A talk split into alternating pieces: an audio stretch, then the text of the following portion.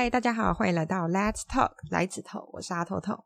现在时间是九月二十七号的晚上八点半。今天新北市沼泽区下了一整天的雨，滴滴答答的，我超喜欢，喜欢到爆炸。我最喜欢的天气就是雨天，但是我不喜欢潮湿，所以除湿机要一直开着。我就觉得雨声滴滴答答的，特别是夜晚的雨声，如果滴滴答答的话，就很好入眠，就会让我觉得心里很平静，好像全世界都静下来，你就是被蒙在一个你自己的世界里面，然后你不需要去受到外面的一些噪音这样子。那白天的时候呢，我也很喜欢下雨，而且我喜欢的是那种狂风暴雨，然后雷雨交加。这种时候呢，我通常都是在上班的时候，因为基本上我都在室内啊。所以，如果我在室内的时候，外面下着这样子的雨，我就会超开心。我会立刻跑到窗户旁边去看外面的世界，就是那个雨丝这样子洒到地板上，然后激起水花，然后看着路上的渔民们没有雨伞在那边跑的样子，我就觉得哦，超开心，有够舒压。我最喜欢做的事情呢，就是下大雨的时候，我就会背着手。然后站在我们公司走廊上的落地窗，然后往外看，有点发呆的感觉。然后不知道为什么，我的同事有几个同事也被我影响，所以只要下大雨的时候，他们看到我在那边，他们就会跟着一起在旁边。然后有时候就会端着咖啡，有时候就背着手，几个人这样子抬头四十五度角望着天空。我们这种临近时间呢，通常都是会被其他人打断，他们就说：“你们在干嘛？” 是有没有这么悠闲？我我们就会跟他说，我们我们在思考人生，但是就赶快散会啊！就是你知道，太多次被发现的话，可能会有不好的印象。对，我们没有偷懒，我们就是在沉淀一下心灵，可以之后更努力工作。而且我还要说，我就是我爱雨声爱到什么地步？我会因为走在路上的时候看到快要下雨，回到家突然雨才下下来的时候，我就会。开心到打开窗户对着外面大喊“耶，下雨了”的那种奇怪的人，而且是我会内心是认真的兴奋，我就说“耶，终于下雨，我最喜欢这个时刻”，感觉你知道我一整天在等的就是等这个下雨时间，所以刚好我现在住的这个地方其实是一个非常多雨的地方，多到什么地步呢？就是它跟台北市，因为我们算在台北市的边边，它跟台北市中间有一条结界。这条结界很明显就是西雨的结界，这个其实大家很多人都证实过，这不真的不是我在吹。比如说，我们要从我这个沼泽区到台北的时候，坐在公车上面，明明我们这边狂风暴雨，但是只要过了那一座桥，一过去，台北市那边地是干的，完全没有下雨的迹象，了不起阴阴的，完全干到不行。可是就在几百公尺外的沼泽区。几百公尺哦，狂风暴雨。我现在住在这个地方，也算某种程度上是得偿所愿了啦。就是潮湿有点麻烦，所以除湿机都一直开着，要买很好的除湿机，狂开，然后又一边享受外面的那个雨声。而且我还觉得睡觉前，睡觉前听一些雨的声音啊，或是自然的声音，都会让我觉得很平静，然后很好入睡。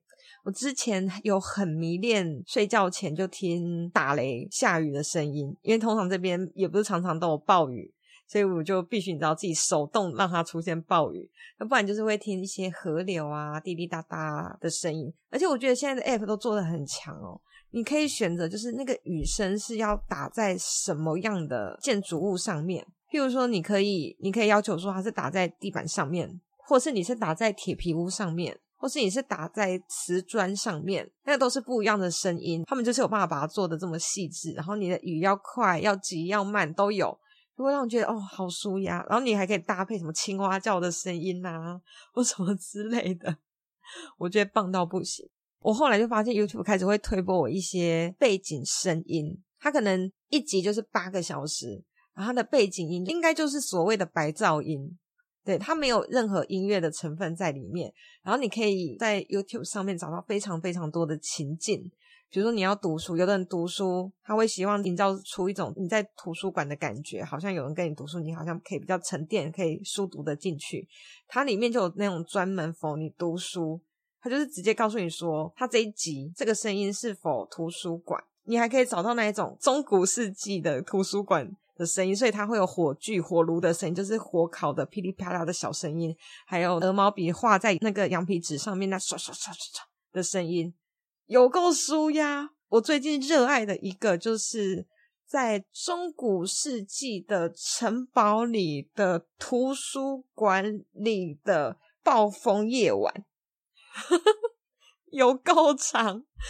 我听那个就会听得超级舒压，因为你是在一个中古世纪的城堡里，所以它是石头做的，所以雨打在石头墙壁的声音，再加上里面火炬的声音。钢皮纸嚓嚓嚓的声音，有人在爬，就是它不会一直出现，但是你会听到有人在爬，梯子要拿书的声音，还有书本翻页的声音，超棒的，我爱到不行。如果大家有兴趣的话，可以去 YouTube 找一大堆，就是英文的可能比较多，你就把你想要的关键字打上去，基本上就会跑出一大堆，很棒，很舒压，在这边推荐给大家。好吧，如果讲到推荐这件事情呢，我最近换了一支新的手机，就是 Google 的 Pixel 4a。那我在购买这支手机的时候，就发现我一个非常不良的消费习惯。平常小东西我就会货比三家，比如说我想要买一件某一种类型的衣服，我可能就会跑去三家不同的平台看；或者想要买某一个保养品，我会去各种地方看看哪个地方便宜，对，会去那边比较，然后各种去选这样子。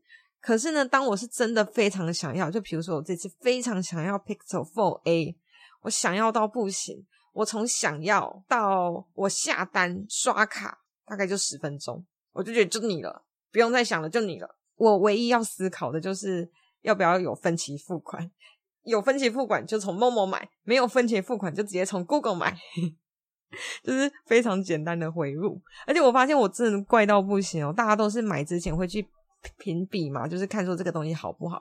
我不是，我买这支手机的时候，我已经拿到东西了，我才去 YouTube 上面看人家评测。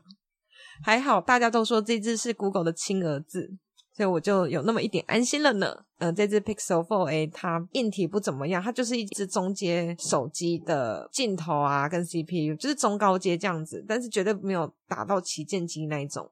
但是呢，它的软体做的非常厉害。它就是去用软体去补足它硬体上面的不足。那我觉得非常值得骄傲的就是呢，这支 Pixel 4a 它的软体是台湾的团队主导设计的，也是另一种台湾之光吧。所以，诶，买了你，我觉得很开心哦。Pixel 4a 可以找我业配吗？好啦，这就是我发现我很奇怪的购买东西的习惯。然后后来我又发现一件事情，就是 Facebook 的推播应该都是从 Google 的大数据捞出一些关键字，然后它在经过这些数据计算之后，就把相关产品推播给你嘛。那我最近就发现，我真的是被 Facebook 的那个广告就洗到没有脾气了。我以前看到广告，我就会立刻去点，不要再显示。他会写说，为什么你不想要再显示这则广告？我都会写说这是垃圾讯息或是什么之类的。他现在广告多到我完全没有脾气，我就是看了就会一直滑过去。然后最近呢，就出现了一个很神奇的洗面乳。然后那个洗面乳出现的时机，就是我一直怀疑我的手机有在偷听我讲话，因为我那时候好像就是脸很油。那时候我在我家一楼，哦，我就懒得走去四楼洗脸。所以我就跟我妈讲说，我的脸好油，怎么办？就是这个对话之中，我的 Facebook 突然就跳出了那一支洗面乳的广告啊！我就看着它大概三十秒，Facebook 可能觉得我对它有兴趣，因为我有停留了嘛。但是我最后还是划掉，因为其实我超多洗面乳，我欠缺的就走上去洗而已。所以呢，我根本不缺，所以我划掉继续看，然后就没完没了，无止境。这个产品的洗面乳出现到第五次的时候。哎，我的心就开始有一点痒痒的，我就想说：天哪，有这么厉害吗？有这么浮夸吗？就是它上面写说什么，它会把你的黑头粉刺洗掉。因为身为一个敏感肌，就是很容易长痘痘的人，我知道只要跟你说会可以把什么东西粉刺啊那个洗掉，这全部都是假的，不可能。但是你看到第五次、第六次的时候，你会开始被洗脑，就觉得说是不是真的有效？是不是要给他一个机会？然后你的手就会点进去，点进去之后呢，知道它是那种一页式的广告。那因为其实一页式的广告很多都是诈骗，但我是没有在网络上被诈骗过啦，但我妹有，反正他们的套路就差不多。你一点进去，如果是很阳春的那种一页式的，他他不是连到官网的那一种，就是可能都要小心一点，不能说全部都有问题，但可能就是要小心一点。然后我就点进去看，然后就越看越心动，好就想说，嗯，我去某某看有没有便宜一点。我去看，呃，价钱差不多，但是他就写买一送一。然后反正在那边经过一番计算之后呢，我就买了。我明明知道可以把黑头粉刺洗掉是骗人的，我也明明知道我至少八条以上的洗面乳在等我临信，我欠缺的就走上去洗。但是我最后的决定呢，就是按下了购买，而且你知道现在购买超方便的，Momo 直接绑你的信用卡绑住，然后你就一键，你也不用去翻你的信用卡了，你不用走到楼上去翻你的信用卡，我就这样子买下去了。我真的觉得很可怕。后来就是有产生一套我自己的暴富模式，我就会觉得说，嗯，这么爱推广告给我，是不是？那我一定要也要让你失一点血。说到失一点血呢，就要归功于我以前。念硕士的时候上了一堂网络行销课，我才知道，呃，Google 它里面都有关键字嘛，有一些广告商他们要买关键字，就是所谓的 SEO 搜寻引擎最佳化，就是这个很多如果是 marketing 的人应该都很了解，反正就是要买这些关键字，然后你用这些关键字让 Google 去帮你运算，但你就是要付钱给 Google，实际价格我就不是很清楚他们是怎么处理的。有啊，那时候上课有教，但我没有认真听，因为我觉得我不会使用。反正就是用透过 Google 的服务去做一些运算，然后把你的产品推播出去这样子。那我呢，让它失血的方式呢，就是比如说你现在搜寻，你不管随便你搜一个东西，好，假装就是某一个品牌，比如说 Nike，你打 Nike，它一定会跑出一大堆关键字嘛。那它最上面很可能就是 Nike 的官网。通常呢，你看它左上角，它如果有写广告或写 advertisement。他如果有写这两个小字在上面，代表这是那个厂商卖的。假装你第一个是他的官网，然后第四个也是他的官网，就明明都一样，我就会选第一个，因为你每点一次，厂商就要付钱给 Google，就是因为他帮你做这个服务嘛，他让你的推到上面，然后你点了，他们是以次计算的，你每点一次有广告的那个 label 的界面呢，那个要推播你的广告商，他就会被扣钱。我就是用这个方式在心里报复他们。我觉得我上那个行销课最棒的就是这件事情，我学会了这件事情，就是内心上面感觉对那些广告商，即便是我自己搜寻你们的，我也要让你们吸一点血，有够无聊。这就算是我们这种市井小民的小小报复。说到这个，那我让我来岔一下题，这不是今天的主题，但是我就想要讲一下。我以前上那个行销课的时候，我是那时候是硕士生嘛，然后那门课是开在大学部，那时候老师是一个博士生，感觉非常不会教，然后学生其实也完全也没在听他讲话，是一个印度老师，全班大概三十几个人，四五个研究生就包含我在内，然后那门课我就发现，天哪，不会你说他们很认真，也没有很认真啊，他们上课超夸张的哦，那些大学生，因为他是阶梯式，你可以往下看。就看到我前面光是在看球赛就有六个人，他们大学上课的时候就基本上大家都拿笔电进去。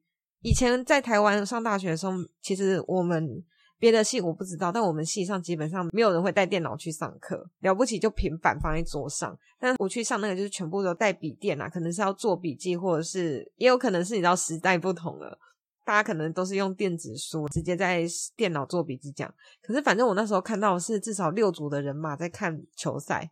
我就想说，哈，我傻眼到不行。然后就是，不然就是聊天的聊天，就是没有人在理那个老师。诶，我就想说，这个是一个常态吗？还是我进到了一个烂班级？对，这就是我那时候上课觉得很傻眼的事情。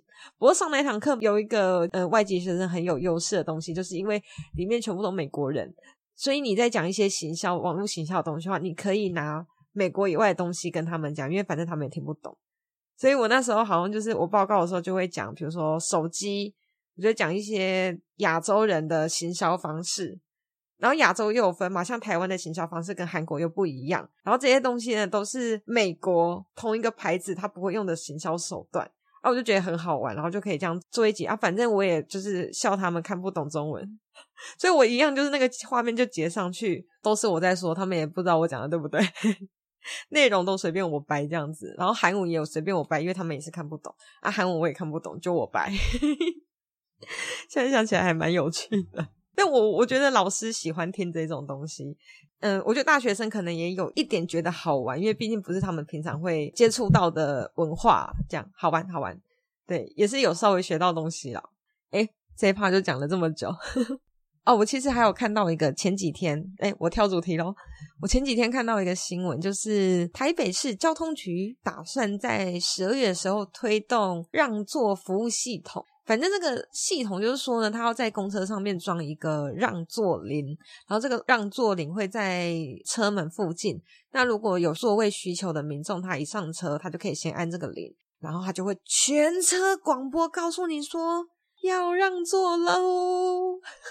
没有，刚刚那个广播是我自己掰的。我刚刚查的时候，我还没有看到他有那个音效档出来让人家听。反正总而言之，台北市交通局他想要做的就是柔性的宣导，说大家让座给需要的人。那他们呃，他们里面还有说，为什么要弄一个这个让座林？就是因为之前桃园市他有试办一个公车让座服务系统。但是因为他好像做的不是很好，呃，他们的机制就是说，你如果是用爱心卡或敬老卡的民众上车的话，你你一感应完之后，它是辨识你的那个卡嘛，一感应完它就会亮起让座灯，然后在全车广播听说要让座。但是就有乘客说，他这样让所有的乘客都很有压力。好，到这边这个报道是这样子写的哦，他说。因为这样会让乘客觉得很有压力，所以呢，台北市呢就推出这个让座服务系统，就是采取说有需要你才按，啊，你按了之后它就柔性广播，这样子乘客就不要有压力。我心想说这样更有压力吧，而且我觉得最奇怪的是。让座这一件事情，好像只有台湾在做的样子。呃，像这边我就可以讲一个，我之前在美国发现这个让座文化的不同之处，我真的很惊奇。我那时候跟朋友去费城玩。呃，他就带我们搭公车，那一班公车就是水泄不通，就是大家跟沙丁鱼一样那样挤得乱七八糟。但我刚好是在比较好的位置上站，刚好有位置，所以我就坐着。坐没有两站，人就越来越多，然后突然就是某一站的时候，就有一个老先生，那看起来真的是七十几岁，就身体看起来是硬朗的老先生，很高。老先生就是站到我旁边，他也没有说什么，可是我就是习惯性的，我就觉得哎。诶年纪大的人，我要让座，所以我就立刻站起来，跟他说请坐。那老先生就很激昂的看着我，就说没关系，没关系，你坐就好。我就说没关系，没关系，我快到了，你请坐。然后这时候在我们推来推去的时候，就有一个年轻的小伙子就坐下去了，他就这样瞥了我们一眼，之后他就开始玩手机。然后我跟那个老先生 一起大笑出来，然后我们就开始聊天了。那个老先生很有趣哦，他就开始很兴奋的一直跟我狂聊天，就超级亲切。他说：“，你从哪里来的啊？”我就说：“我是哦，我从威斯康星来的。”他说：“那你来这边做什么？”我说：“哦，我来找朋友来玩的。”他说：“哦，非常欢迎你来到费洛戴维亚。”他说：“你一定会喜欢这座城市。”讲了一些很多好话之后呢，他就说：“诶，那你叫什么名字？”然后我心里想说：“诶，我们萍水相逢，需要知道我的名字吗？” 可是我当下就是你知道有点慌张，所以我就告诉他我的名字。比如说，我就是跟他讲说：“哦，我叫阿透透。”然后就说：“那你是从哪个国家来的？”我说：“哦，我是从台湾来的。”然后这个老先生就突然哦，我傻眼到爆炸，他就突然就是 attention，哎，叫公车上面的人说注意他。然后他得到大家的注意之后呢，他就说：“这位年轻人。”他是从台湾来的，他名字叫做阿透透，他呢在威斯康星读书，他今天来到我们费城玩，我们大家一起欢迎他。我傻眼到爆炸，你知道我都在抖，我就这样看着旁边，然后我觉得这不是一个正常的习性，不是像歌舞片一样，这时候就要开始跳舞，没有没有，就 大家一脸莫名其妙的看着我们，老先生也是哈哈哈哈哈，然后就说我站到了，他就下车了。反正我就处在非常迷茫的状态。哎，那时候我的朋友他们其实就是我们一上车就被挤开了，所以我就那时候趁人比较少的时候，我就挤到他们旁边去。我就是跟他们讲说，我不知道刚刚发生了什么事。费城的朋友就跟我说，没有，那是因为美国没有让座的文化，所以你让座给他，他很高兴，所以这是他表达高兴的方式。我就想说，哈，你高兴是也不需要跟 整个公车的人讲我是谁，我从哪里来，我来这边干嘛？真的是吓死我了。对啊，就是这个让座的部分。哎，那我又要再岔开话题，我就是会无限延伸，你们就习惯我就可以了。反正讲到让座，他宣告大家我从哪里来之后，我就又想到另外一件事情，也是宣告大众的这种。呃，我在美国第一年，第一次自己要回台湾的时候，反正我就去搭飞机。然后那时候，因为我真的是第一次从美国自己搭飞机出去，然后所以我就有点紧张。反正我那时候去，然后我就发现，因为我待的那个地方它只有一个小小的机场，那时候芝加哥跟台湾还没有直飞，所以你必须要像我，就是必须要从我那个小机场飞到芝加哥，再从芝加哥飞到加州。再从加州就是 San Francisco 那边再飞回台湾，就是你要转三趟。那时候我就记得我早上五点去搭飞机，去的时候没什么人啦。弄完那个登机证，然后就拿到柜台，就他在帮我刷行李的时候，因为我有三趟嘛，他就跟我说：“哎、你的这班飞机取消了哦。”我说：“哈，取消？”他说：“嗯，从我们这个机场到芝加哥的这个取消了。”然后我慌张到不行，因为我后面机票是连续买的嘛。那我虽然中间有拉一点时间，但他取消的话，我就会完全赶不上，那机票就要重买，我就很紧张。然后我也其实也搞不清楚，如果赶不上的话，是可以退票吗，还是怎样？这个我真的都不知道，我就很慌张，我就跟他讲说，那怎么办？他就说，你这个可能就是要等一下，我帮你问一下。然后他就打电话去问，然后反正就是他打了好几通，因为我说那时候早上五点，其实很多根本就都还没有上班，反正他打了好几通电话都是没有人接，或是得不到消息。他就跟我说，嗯。可能真的，你可能要等一下。然后那时候因为已经渐渐天亮，已经大概六点多，后面越来越多人在排队。但是因为也还是没有上班时间，所以只有一个地勤人员。我真的太慌张了，我看到后面一堆人，那个地勤小姐又慢悠悠的，我就很怕干扰到其他人，又很慌张很害怕。我就跟他讲说，不好意思，我第一次从这边飞回家乡，我不了解，就是如果这个取消该怎么处理。可不可以麻烦你帮帮我？不然我真的不知道该怎么办。那个地勤小姐大概五十几岁，白人阿姨，听到我这样讲，突然 恻隐之心，因为我得说，我那时候看起来很年纪很小，特别是在美国这个地方，就是年纪看起来小到不行的那一种，所以我觉得她可能立刻出现了恻隐之心，她就超级温柔的跟我讲说，就没有跟前面一样干练哦。她说：“诶，那你是从哪里来的？”就说我是从台湾来的，他说这样子啊，他说好，那你不要紧张，我再帮你问，我一定会帮你瞧到位置过去。我就说谢谢你，我真的很担心，然后谢谢你愿意帮我。我说可是后面人很多要怎么办？我是不是要先去旁边这样子？他就说你不要担心。然后因为我就说后面挤了一大堆人嘛，他就突然站起来，然后对着后面的人讲，就 attention，就一样跟刚刚。那个公车的老伯一样，他就说：“Attention，这位小姐，她叫什么名字？就她真的，因为她有我的机票嘛，她就是她叫做啊套套，她来自台湾，这是她第一次自己回家，可是她的飞机被突然取消，请大家稍安勿躁。”我那时候真的是羞愧欲死。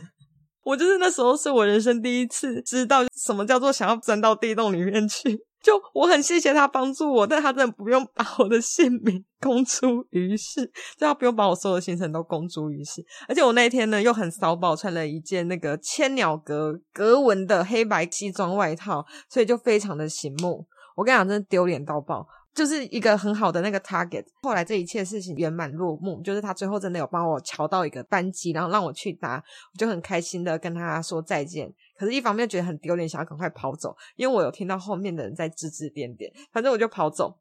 可是我就要说，我穿的那件很骚包的大衣，辨识度太高，所以即便我比后面的那些排队的人都早走。